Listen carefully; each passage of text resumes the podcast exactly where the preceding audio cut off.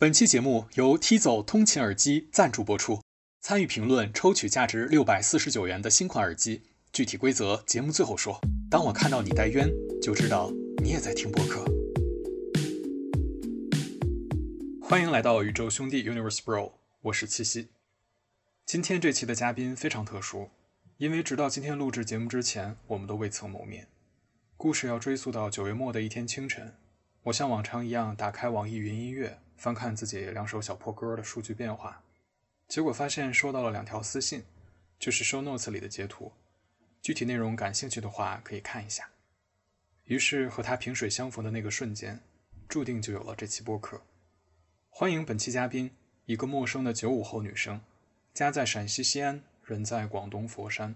她叫维。Hello，大家好，我是维维。呃，很难去介绍一下我自己，因为现在好像也没有什么职业，没有什么身份能够去说明自己是谁，然后在干嘛。第一个问题是什么打动你按下订阅键，订阅我们这档播客的？呃，其实我是在散步的时候就看到你们这个播客的名字是请了一个哲学博士聊天，呃，然后刚好我有一段时间也特别喜欢看哲学，就点进去听了一下，然后主要是被。哲学博士讲的那个女人的故事就深深的吸引了，当时觉得你的反应也是超级的搞笑，呃，觉得你主持的很不错，然后后面接着听你还朗读了他的这个呃 QQ 空间的初中还是高中的这个文章，就觉得你做的非常非常的用心。然后就是呃听完哲学博士之后，我就去听了一下你其他的播客，然后呃无意中点进去随就是随机的一期，然后就听到了一首我超级无敌熟悉的歌，就。是那个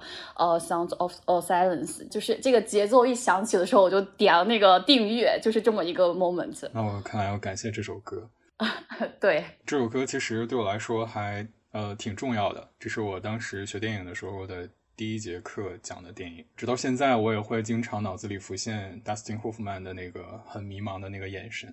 然后包括我大学的时候拍的第一个剧情小短片的作业，然后用的插曲也是这首歌，所以我。做播客的时候，希望用这首歌来做一个开始。呃，就是我之前有一阵也是感觉跟你的那个阶段也是有点像，可能这首歌就是曾经有一段时间超级迷茫，或者是又很呃希望有自己一个人时间的那个时刻，就会特别喜欢循循环播放这首歌。这我还挺开心的，因为我就是每期节目的话，都会以不同的原因去选这个开头跟结尾的配乐。再往下说啊，你为啥这么勇，直接来联系我，就跟我想要一起录一期播客呢？呃，就是因为你问。哲学博士的那个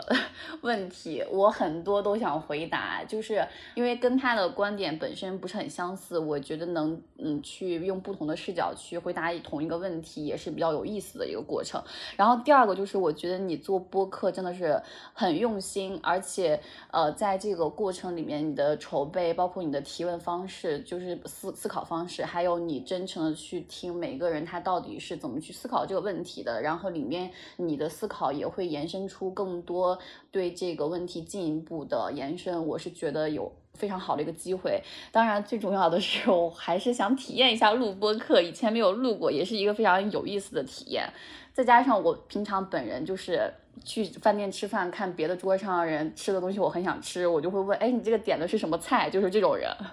唯一的出现这件事，对我做播客整个过程当中是没有预料过会出现的情况。虽然我会担心。这期节目可能挑战会很大，也可能翻车，但还是想要努力尝试完成它，因为真的太久没有体验过这种陌生人之间带着巨大真诚和信任的很单纯的一种交流意愿了。我觉得这是一种很珍贵、很幸运的体验，所以我想先问问喂，在你的生活中常出现我所叙述的这种体验吗？呃，就刚刚讲的，我自己可能本身性格就是这样的性格，所以我生活里面其实真的有非常多类似的事情。就比如我大学时候跟我当时的男朋友一起去重庆旅游，我们当时因为大学生没有什么钱，就想找一个人去拼车，然后结果拼车的这个人他是呃工作中间两两段工作之间的这个休息的时间，然后我们就一起拼拼车聊了蛮多，聊得挺愉快的。结果我们一起去坐那个重庆的。渡轮的时候，他还请我们呃免费升了舱。你知道，这对贫穷的大学生来说，当时觉得自己是超级幸运。然后结束之后，我们又一起去吃了一顿火锅。然后这个是我们回请他，感谢他请我们。我其实平常。从来不觉得我是一个特别幸运的人，因为我买这种再来一瓶儿啊，然后彩票啊什么之类的，从从来没有中过奖。可是人家都给你升舱了呀，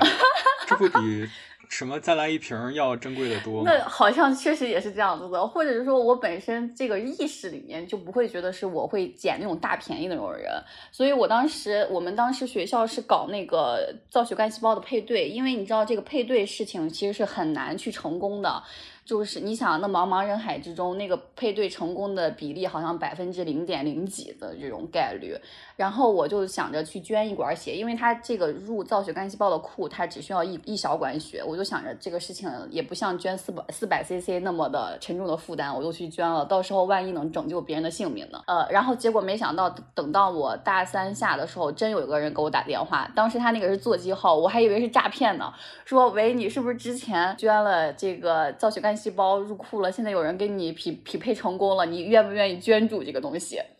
然后我当时这个电话接进来的时候，我一刹那有点恍惚，就是很像那个喂，你之前在哪哪哪怎么怎么样，现在来我们警局看看，处理一下你这个身份信息那种诈骗电话。呃，然后我就去加了那个负责的小姐姐的微信什么之类的，我还去百度了各种，就是说捐完这个造血干细胞之后，是不是有这种呃。嗯，对身体的危害什么之类的。然后我当时躺在床上，我特别记得那个时刻，我一边很焦虑，然后一边就在那里暗暗的下决心，在想，要是能他能因为我的这个造血干细胞，呃，重新获得一个生命的话，哪怕我以后可能身体有一些问题，我也很愿意去负担这样子的一个结果。就我当时还自己被自己感动了，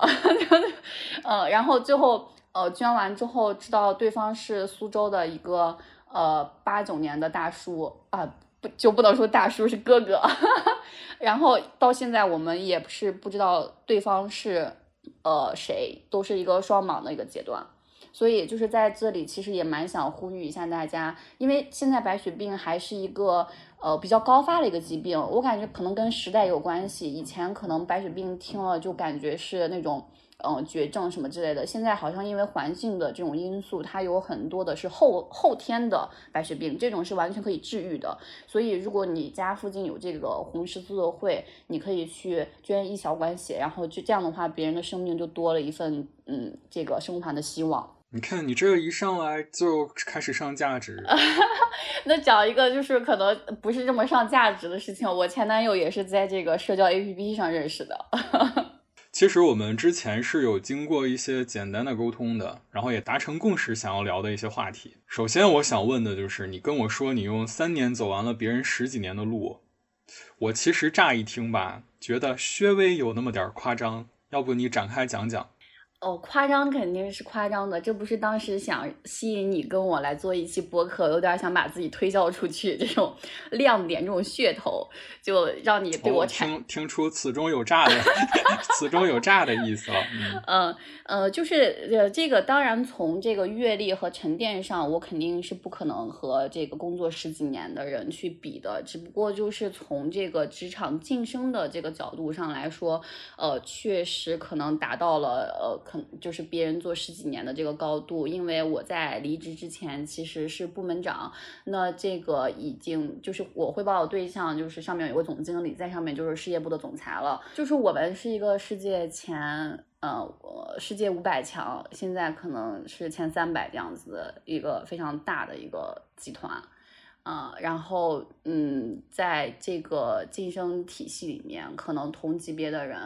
呃，没有像我这么年轻的。然后，然后你们部门是负责什么业务的呢？呃，我们是做咖啡机，就是产研销都是我负责，就是从研发到销售到营销，就是全链路，就是有点像一个小型的公司。那你们这个部门就是直接是以产品来定义的，是吗？对，是的。你这都三百强了，又开始欲扬先抑。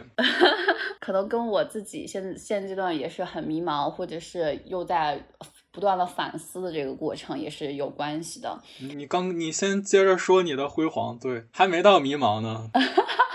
没有辉煌，挺辉煌，挺辉煌。对，就是没有辉煌，因为听起来好像这个岗位负责的事情蛮多的，然后可能这个职级也是蛮高的，但是在具体的这个业务里面，我就会发现说，嗯，首先我是 handle 不了这样的事情的，呃，因为我在。进入这个岗位之前，我的这个经历是没有直接对销售指标负责的，因为你做一个这个经营体，相当于一个小的创业公司，你就是一个小老板了。你是就是进入这个公司多久之后，然后升升迁到部门长？呃，三年，就是呃两年半，都还没有到三年，就两年半。那确实挺快的。你们部门多少人？呃，我们部门十十十一到十二个。确实可以，挺辉煌的。你这。从从这个毕业到开始工作两年半就已经管十几个人了，嗯嗯，但是这里其实有一点我自己的，就是它不足以构成一个大众的轨迹的模板，因为我在这个里面，我觉得这个机缘肯定是啊，因为你说了嘛，你是少走了别人十几年的弯路。对，就是里面很很多的机缘和这个公司本身的特性在这里，就是因为当时可能整个公司的大环境，就是集团整个策略是呃导向是要用年轻人这样子一个价值导向，然后再加上本身它有这样的平台和机会，我可以。本身，因为你想，你在一个非常这么大的一个集团里面，你是很难去认识到一个总裁的。作为一个普通员工来说，但是因为校招生特殊的一个身份，然后以及特殊的项目，那我就有了去接触总裁这样的机会。所以里面很多这个运气和机缘的成分在里面。正好遇到了新项目，还有公司里面的一些革新创新的这样的一个时间点。其实做那个岗位就是很痛苦，然后也是促使我离职的一个非常直接的原因。一个是我之前没有去做过直接跟销售指标负责的，或者是以前做过也没有这么大的盘子，就是一个完整的这个小公司在在就在你手里，呃，就是屁股决定脑袋嘛。我以前来做这个业务，可能只是支持支持型，或者是呃协同。其他呃部门一起去完成这个业绩，跟你自己要扛这个业绩还是天天壤之别的。就是每天焦虑的睡不着觉，这种会发现整个生活都充满了这个工作，然后再加上我以前是一个特别爱玩的人，就是各种呃这种约会啊，去看画展啊、话剧啊，这种现场音乐啊，各种的。呃，然后接了这个活儿之后，我就再也没去过了。然后整个的呃生活状态和精神压力都去到了一个非常，呃嗯难难以承受的一个阶段。然后同时还要面临很多其他人的质疑，就像。刚刚讲的，我工作两年半就已经到了这个位置上，那你的经验和具体的这个工作技能的沉淀肯定是不足的。那再去领导一些比你工作经验丰富，然后又这里其实想提一点点，可能涉及一点点的这个性别上的问题，就是呃，很多男性觉得自己干的不错的。这个职场上的人是不太去会去听我一个年轻的女性的领导，这个还是一个挺微妙的这个职场，已经开始嗅到危险的关键词，嗅到危险的气息了，就是有点危险。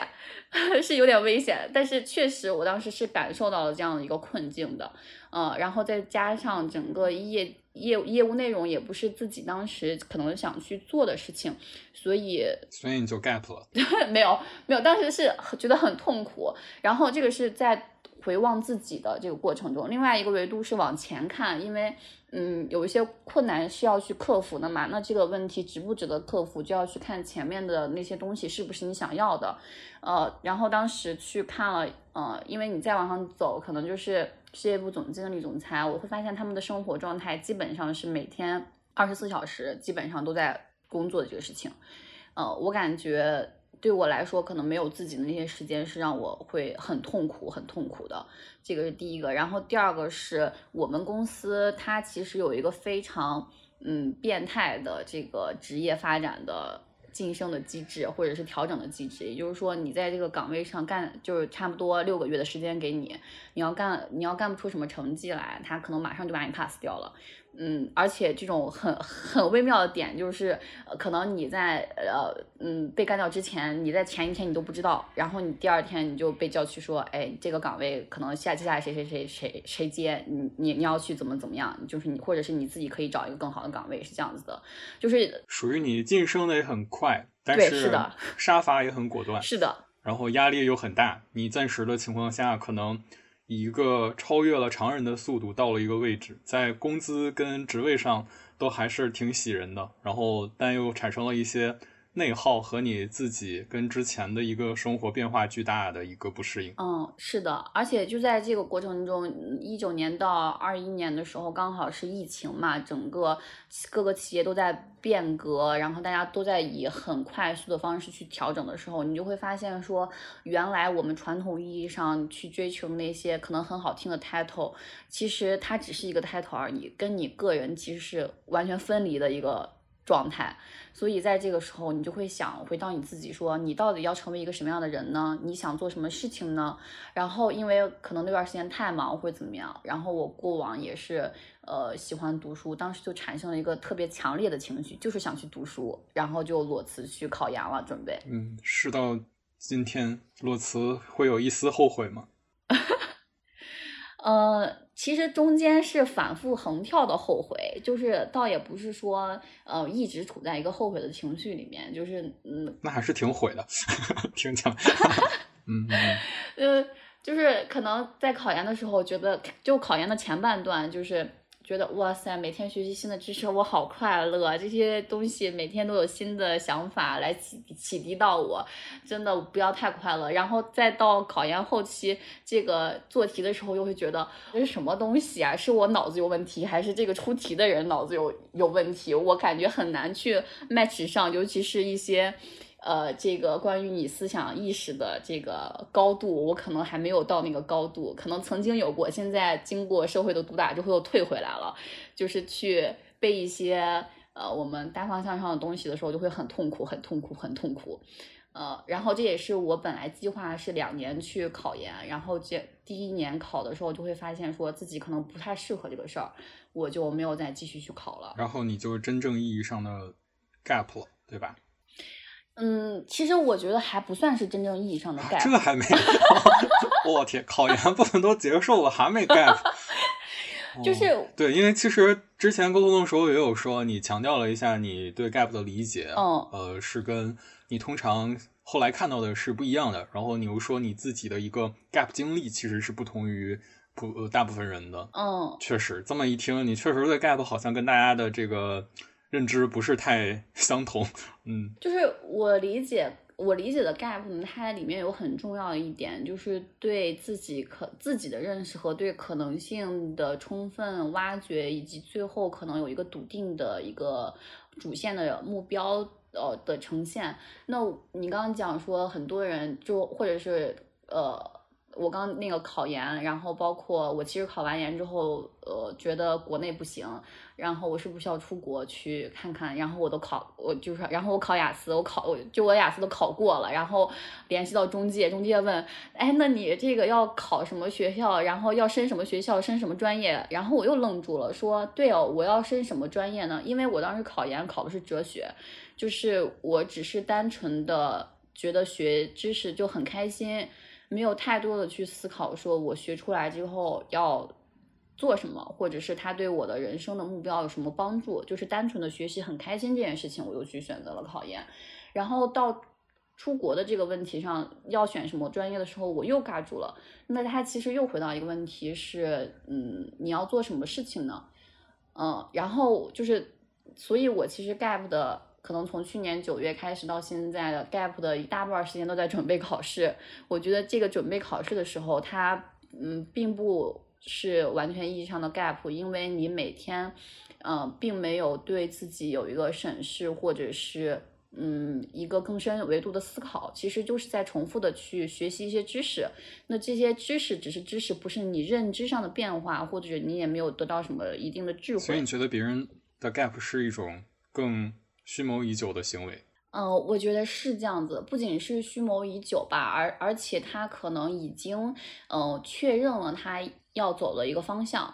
就是，呃他已经上岸了，或者是去进国企了，去进到一个呃学术研究，或者是找到一个具体的专业了，然后他只不过是没有脱产去完成这个事情。也有可能是跟你自己之前的一个选择和你的经历有关，所以你可能收到的推送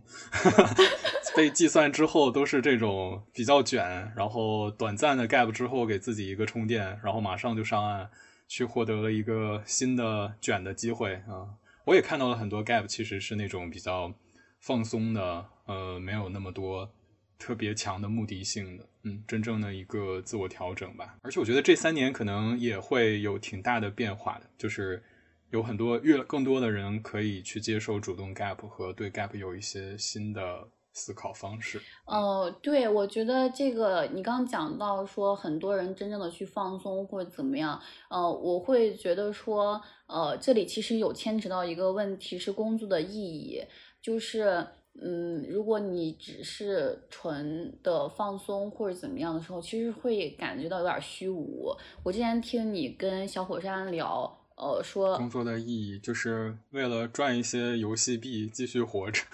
呃，嗯，这个是一方面啦，另外一方面是，呃，小火山之前提到的那个，他说他躺了两个月之后，其实就会觉得有点无聊，嗯。就是会，其实还是要干点什么。就是可能，嗯，确实躺着是一个非常好，然后也很快乐的一个时间。但是它不是一个可以长期躺十年、二十年、三十年。因为我们现在才二十多岁，你未来，嗯，可能至少你能活到七十岁吧。就是，呃，保底来说，这咱可不敢说。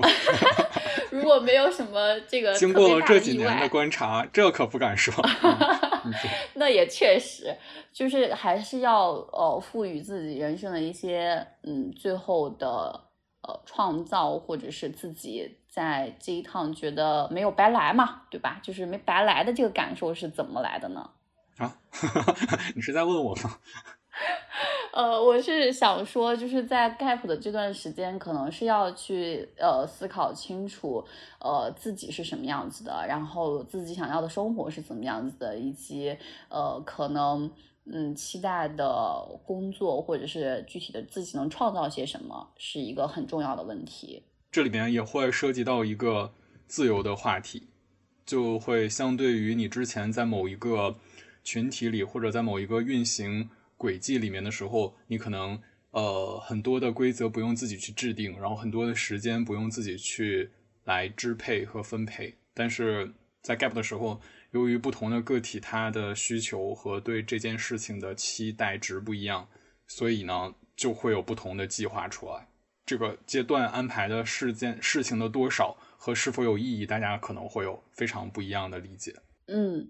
你讲到这个，我会觉得其实我 gap 之后，对我自己可能在 gap 之前的一些想法都是推翻了的，就是觉得自己可能以前是个大傻逼。之前可能对一些事情的理解，我会觉得经过我 gap 之后，会觉得有点片面。就是你刚刚讲的那个自由的那个点，就是先讲一下我在之前考研时候学到的知识点，就是自由其实一开始是一个贬义词。它来自于说，就是亚当和夏娃偷吃苹果的那个故事嘛。然后上帝，呃，其实是禁止他们吃那个苹果的。呃，他们吃苹果这个行为，在最开始圣经里面描述的这个就是自由意志，就是这个是自由意志最开始的。呃，来源，那这个代表什么呢？就是你不听话，所以自由其实一开始是一种背叛。然后你看中文里面，我们那个自由那两个字，它其实下面全是条条框框，然后上面就是字的上面有一撇，然后下面是。条条框框，然后油下面也是一个条条框框，上面有一点冒出来。我们就是，或者是我曾经想象说，打破这个东西应该是一个非常勇敢，并且之后收获到的东西会非常完美，呃，很幸福，我就奔向我的自由生活了。结果。呃，在我 gap 之后，发现其实自由自由是沉重的。然后萨特也讲说，自由是一种呃嗯非常沉重的负担，而且，呃，还有一本专门讲自由的这个书叫《逃避自由》，是弗洛姆写的。就是说，呃，其实我们日常生活中都在以各种各样的方式去逃避自由。就比如说你在呃这个工作的具体的时间里面，其实你可能有非常多的时间都在摸鱼，呃，然后这个工作夹杂着这个工作一起去完成的这个过程，你会觉得，哎，我这一天就被充满了。然后呢，在具 gap 里面具体的表现呢，就会是说你这一天到底要怎么去度过？你有大量的时间可支配，当你没有想充分的想做自己的事情的时候，那这一天天可能就这样去过去了。当然，如果你在这个过程中是开心的，然后去享受这个生活的，也没有问题。问题就是当你享受结束之后，可能会带来的一些空虚和你自己生命意义的迷茫，和你可能在这个过程中觉得自己很多生活都是失控的这种风险。所以，呃，对自由这个追求，它是需要两元去对立的一个阶段，就是你有一个东西，它可能。给你设置了一个条条框框，这个时候你再有一个自由的时间的时候，其实这个自由会显得更加的美好。就是为什么我们国庆假期那么多快乐，就是因为哎，我从这个工作里面解放出来了。这个解放的呃出来的过程会更快乐，比我现在天天这个每天都在给自己放假，这个大家打工人的国庆肯定是要过得比我更快乐的。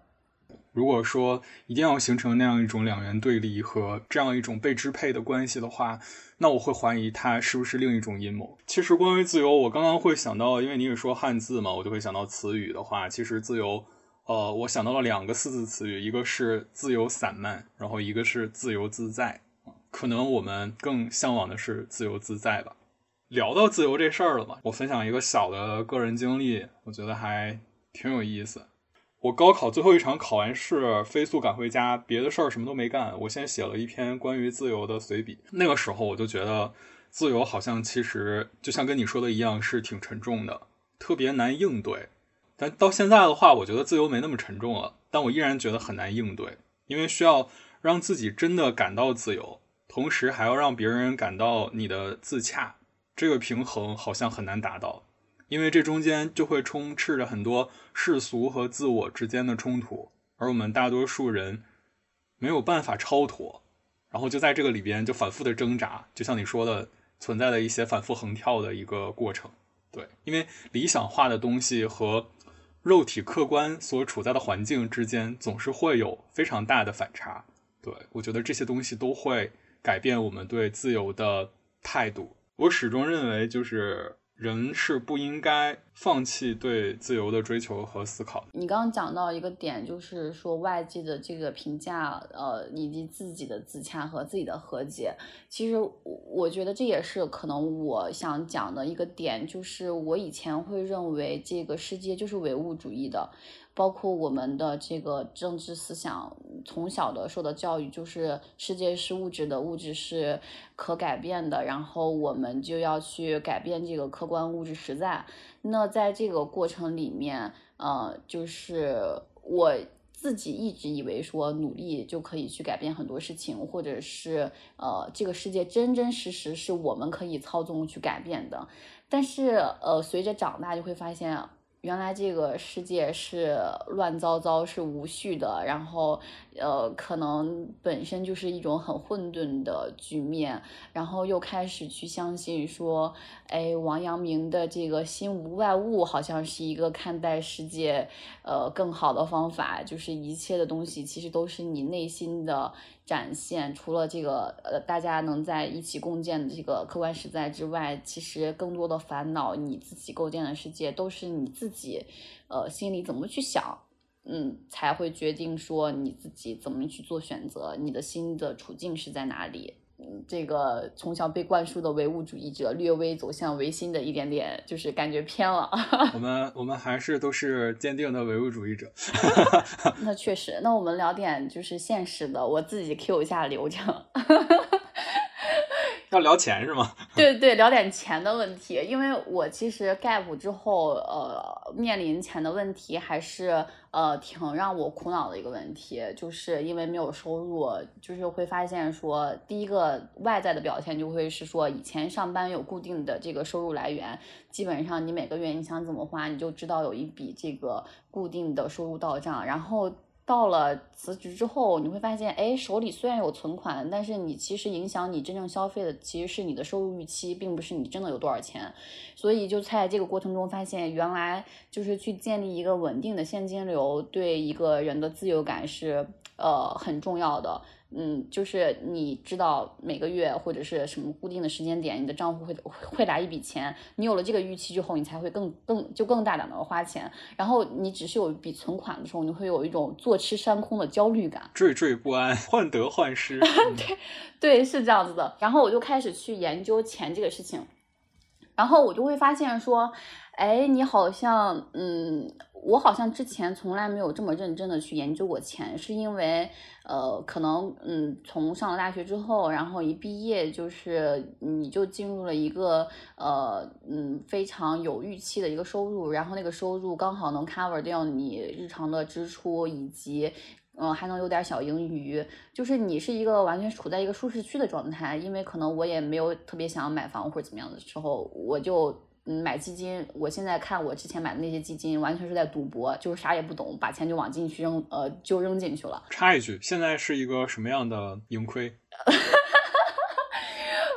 每天看太闹心了，就是我的黄金是赚的，然后现在这个基金是亏了，没有写百分之多少，但是差不多有亏了百分之十。然后我就会发现说，呃，你其实一个普通人去赚工资，呃，在这个既定的社会流程里面，其实是很难实现自由、财富自由的，起码是不是很难，就是不可能。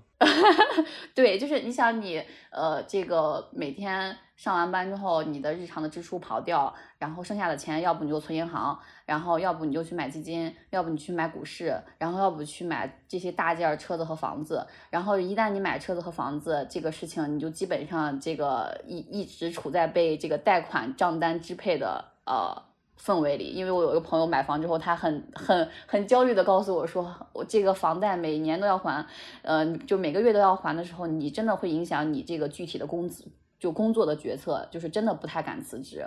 然后你要放这个基金，除了盈亏之外，你是要每就是付给他们管理费，然后管理费之外还有一个托管费，就是这两个费率的点位已经，如果高的话可以到达百分之五，然后低的话也得有呃二到百分之三。呃，就是我们从个体的角度上来说，其实这个钱放进去，你其实呃很难对你自己产生一个正向的一个收益。然后，其实你放进银行，还有放进基金的钱，他们都被拿去再生产了。所以，嗯，在理财这件事情上，我们攒二十万，你想，你可能这个工薪阶层，你可能要花很多时间去攒二十万。但是你再去把这个钱放进股市或者基金的时候，你没有去进行一个呃充分对钱的研究，就是你花的这个时间和你花出去的这个钱的分量完全不成正比。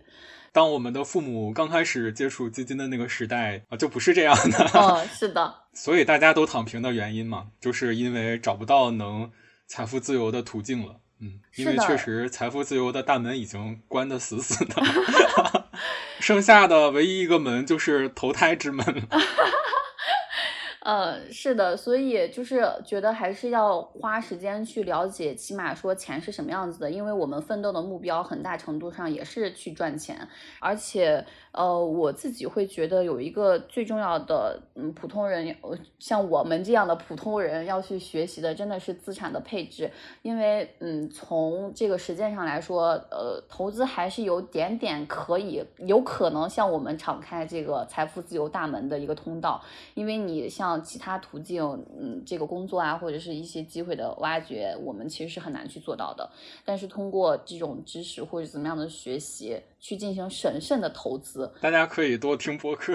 播客上面有非常多关于这个投资理财的一些很好的建议和非常多大牛，然后他们是对这件事情会有一个很理性的一个讲解和帮助大家去做一些怎么说呢启蒙吧。个体的人在整个大的时代背景之下非常的渺小跟无力，我们只能在不同的时代叙事之下去选择自己的一个身位吧。那像你说，任何时期我都觉得光靠打工没法财富自由也很正常，因为你没有承担那么大的风险。然后你刚刚还讲到一个，就是说个体在这种大环境下，呃，去怎么去找到自己的身位这个点，其实这也是我现在在 Gap 的一个呃很困扰我的点，就是自我，嗯，自我本身是一个黑洞，就是同样一个我，他在不同的时空里面遇到不同的情况，呃，可能会发展出来，嗯，非常多不一样的结果，瞬息全宇宙。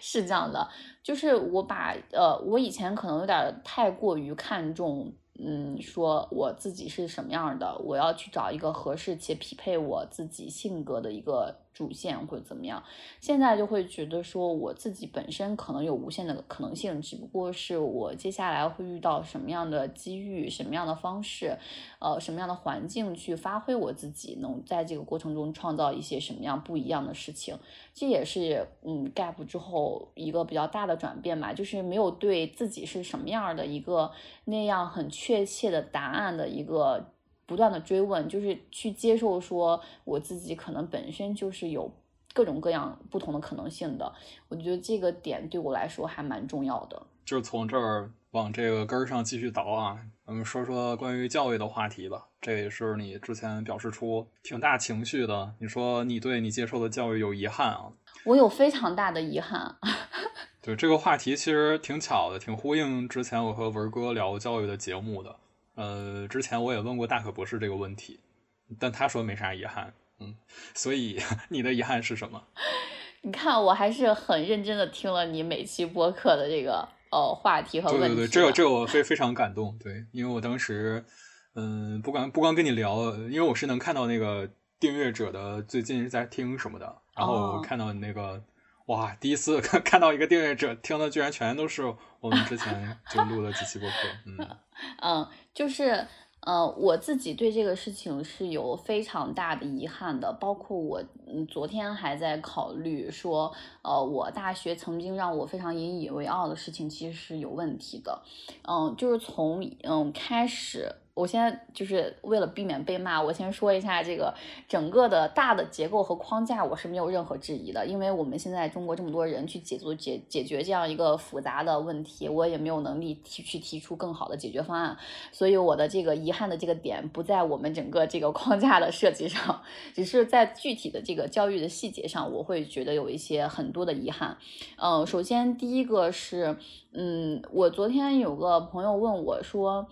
他听了我那个大学的经历，因为我其实，在大三、大四的时候，或者是我整个大学都在折腾，就是去呃做各种不同的兼职也好，创业也好，呃各种项目也好，去做了非常多的事情。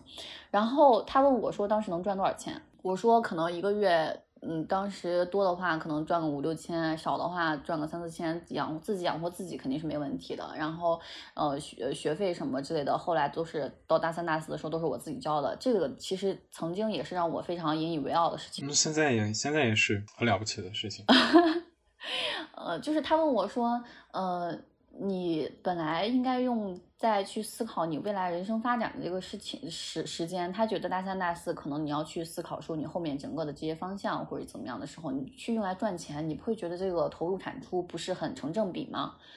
然后我又想了，我当时是怎么想的？我当时想着是我当时是已经决定要嗯工作了。呃，所以我其实大三还是努力学习了一把，因为我感觉可能后面没有这么大块的时间让我去努力学习了。然后当就那年也拿了非常多奖学金，成绩也还挺好的。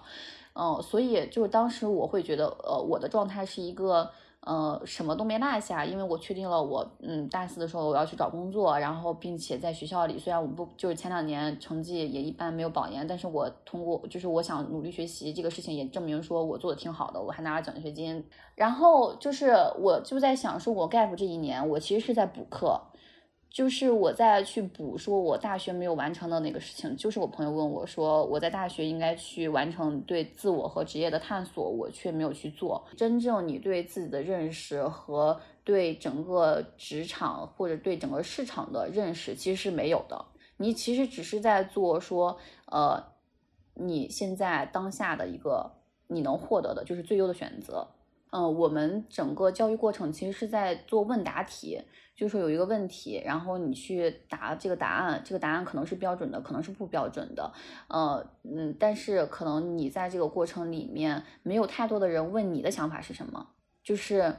嗯，我第一次被问我的想法是什么，还是在我工作之后，我写了一篇读书笔记。然后我当时的 leader 问我说：“嗯，我不太想看这个人说了什么，我重要的是想看你在这里面收获了什么，以及下下一步你能从这个书里面，呃，去指导你下一步能做什么。”就是这个问题是我，呃，当时毕业之后第一次有人问我自己在这个过程中获得了什么，就是在这个问题以前是没有人问过我的。对我，我觉得这个上一期我跟文哥录了第二期关于教育的这个节目啊，我们重点的聊了三种新兴的学校，一个叫先锋学校，一个是我们观察到的最近的一些，比如说像北京的一些具体的精英教育的一些案例，然后我们还给大家讲了一下百年职校，对，这可能是三种跟就业和未来的一个。这个教育模式会有一些创新，到时候可能你听一下，看看有没有有没有可能会有新的启发。嗯，我会觉得说你刚刚提到的一些问题，我们是有在那个节目里去进行讨论的，然后也再结合着这样的三种学校的出现，然后去看看有没有把一些呃已经达成共识的一些问题获得一定的解决和改善。嗯。然后就是我想再接着讲，我就是第二个觉得很关键的遗憾的点，就是在学习兴趣和对这个世界的好奇心的挖掘上，以及学习的方式。嗯，就是我自己可能也是因为我大学的关系吧，就是它是一个呃偏理工科的学校，但是我是一个文科生，嗯，所以在里面呃我自己是觉得第一个就是没有开发出呃。或者是在教学方式上，呃，没有让我很好的去理解大学应该怎么去学习。就我最近在看你们学校有一个传播学的，在这个公就是 B 站上的公共课，然后里面就是有讲到说，呃呃，课本讲的内容都是很浅的，你要自己去找原著去读。就是我在整个大学生活里面遇到了这么多老师，没有一个老师告诉我说，呃，课本上讲的内容都是很浅的。呃，你要自己去找原著去读。我是在工作之后才开始去读一些物种起源啊，呃，国富论啊这些，呃，理想国啊这种，就是很原版、很原版的书。呃，然后我就会发现说，原来我以前课本上讲的对于这些的概述，其实都是。把它讲复杂了。我以前觉得很晦涩难懂的东西，只不过是因为他们要写成这种呃课本的书籍，用了很多专业的这种词汇，所以才导致我可能读起来觉得很难。然后在原本原版书里，他们就是非常细致且具体，有很多案例去帮助你理解他们具体的理论，反而阅读起来难度还比课本小。就是这个事情，我是觉得挺搞笑的。我。读了四年书，没有人告诉我去读原呃那个原著，结果我读了原著之后发现，哎，这个东西比课本还简单。你要去读书是首先你要发现你你有这个问题，这个提问的这个能力，我们其实是没有的。呃，这个点我可以 稍微的举个例子，就是我妹现在在嗯。他刚好这个国庆做了一个 PPT，是讲金融的那个黑天鹅事件。他解决这个问题的方式呢，就是去搜集了呃百度、呃小红书各种就是关于黑天鹅这个事事件的一个定义。呃，但是他在解决这个问题的时候，只会去抓那个定义。我觉得这个跟我们之前。呃，我也也是在他身上看到了，我以前解决这些问题的时候，也是用同样的方法，同样的路径。我不具备提问的能力，到了工作之后，我才开始具备说提问的能力，说这个是这个问题到底是怎么样子的，然后才开始去进一步好奇。所以你也 Q 到你的妹妹了，你是有一个可爱的妹妹是吗？对对对，我是有一个亲妹妹，跟你和文哥这个可能还不太一样，我们是，我们形同亲生兄弟。那其实你的意思就是说，虽然他。他是大概是零零后还是更小？他零零他零四年的。直至到他这个阶段获得的教育，你觉得依然存在你之前表达的这个问题是吗？你会觉得他还是会被很多的学校教育所捆绑住？我觉得更严重了。哈？哦，这跟我这跟我和文哥讨论的时候看到的一些这个观点和学校还反差挺大的。是更严重。所以我说嘛，这个这个国情之下，确实就容易有这种非常强的壁垒。对。呃，我先我先讲一个就是挺搞笑的事儿吧。我我还跟他初中班主任吵过架。呃，就是直接跟他初中班主任在群里杠起来了。那也是很多年前了，对吧？那是就是他上初中的时候嘛，他上初中，嗯，大概也是我上大学就是一几年的时候。然后我先讲一下他这个初中，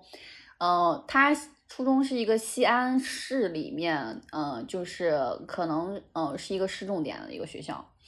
嗯，他的班主任还是蛮年轻的，也是很优秀的一个呃女孩子。这个事情我为什么会跟他干架呢？是因为他给我妹布置了一个作业，说，嗯，要他当时正在学英文，英呃英文，然后要让他从英文从一写到一千。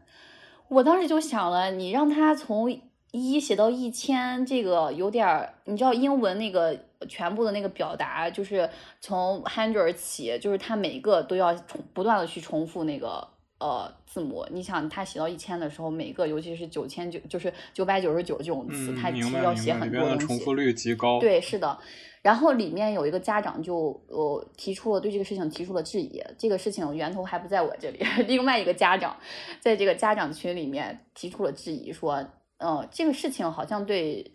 孩子学我再插一句啊，我很好奇，你这怎么听起来有一种这个长姐如母的感觉？是这样，为什么你 会在家长群里呢？哦，就是因为我爸妈都比较忙，然后我大他七岁，我当时已经上大学什么的，就是他的学习啊什么之类的，一直都是我在呃长期监控，哇，长期辅导。听起来这个压力也很大。呃，也倒没有什么压力，就是看来你果然很爱你的妹妹，嗯，嗯，是的。呃，就是我先，然后有有就有一个家长就问他说，这个事情对我的孩子这个英语好像提升帮助并不是很大。对呀，我当时也是觉得，结果这个老师说了一句说，呃，不应该质疑老师。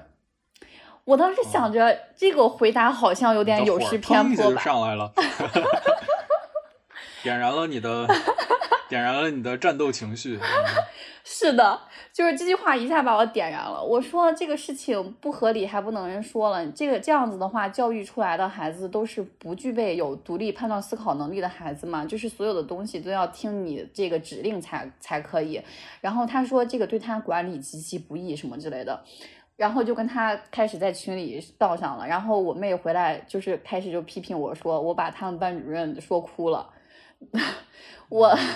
但我其实听起来，这个后来这个问题变味儿了。哦，就一个其实是他的这个布置的任务可能相对有问题，但他其实他表述的一个完整的东西是，别在这个公开场合下 来跟跟老师对立，其实是这样的一个情况。对，对，但是那个群里只有家长，没有学生。呃，肯定呀，但是老师在家长面前的这个，对吧？相对来说，在国内还是有一定的权威性吧，或者是有一定的威严也好，还是这个尊严也好，是摆在那儿的一个这个为人师者，在在国内的一个概念。对，我理解可能冲突点是在这里。是的，然后到我妹这儿，我会发现我怎么需要一直帮她做作业，就是她的作业所有的都要我批改一遍，然后完了之后，她还有各种的这个。哦，那个大字报什么的这种要画画的东西，就是很复杂这一套，我就会发现哦，听起来跟我小的时候没啥区别啊。这样吗？就是我们的成长环境可能不太一样，就是那个作业，这咋还回去了呢？这给我整的挺震惊。我听那听起来你妹的这个经历跟我小时候挺像的，这这怎么还发展回去了呢？天呐，可咋办呢？对，就是我会觉得我带他的这个过程还是挺累的，就就是每天要改很多作业，然后要给他听写单词，各种的这个东西需要家长去协助。我就会在想说，我以前上学好像不需要这么多事儿，可能中间你上完学之后经历了我的减负和改革之后，又回到了你那里，经历了一个这么发展过程。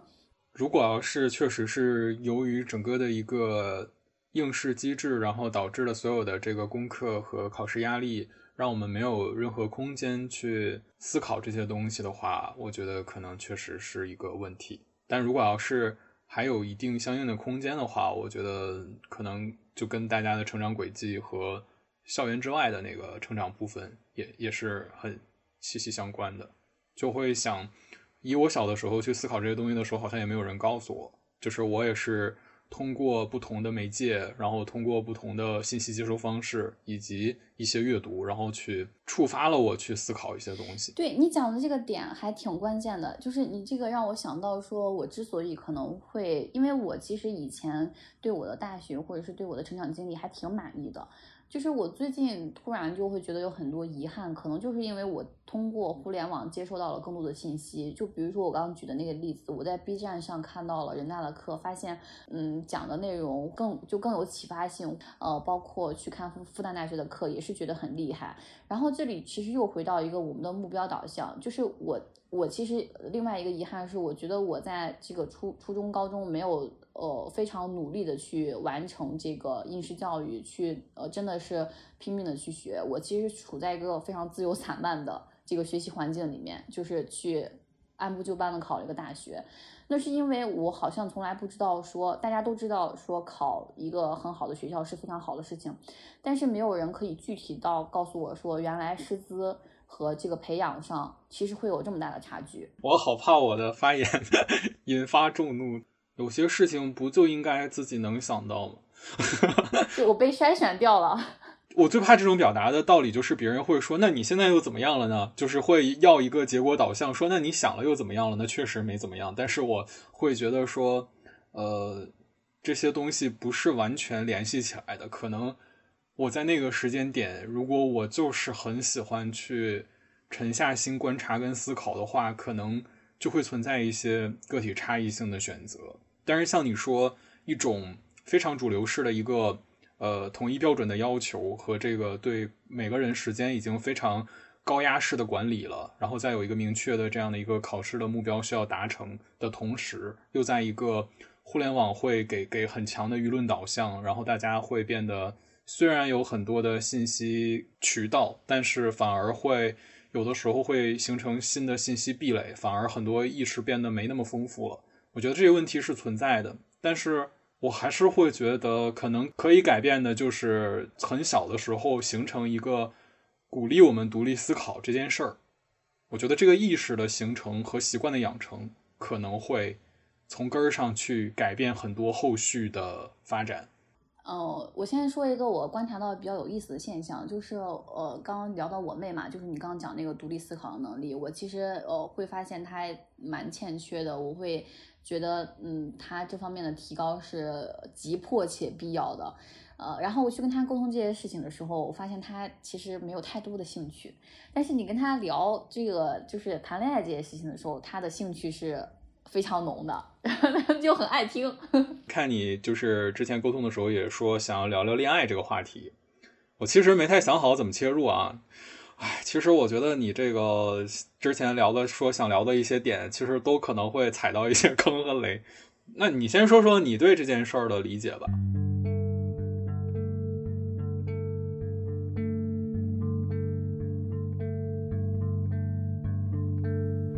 当我孤身远行，山高路远路长，是你送我。参与方式来喽，在本期评论区写下你喜欢的三个播客名字，我们将挑选一位已订阅听友，送一副价值六百四十九元的 T 走 UN 耳机。没中奖没关系，我们下期还送。截止时间为十一月四号二十三点，十一月五号晚七点，我们将在评论区回复通知这位幸运听友，祝你好运。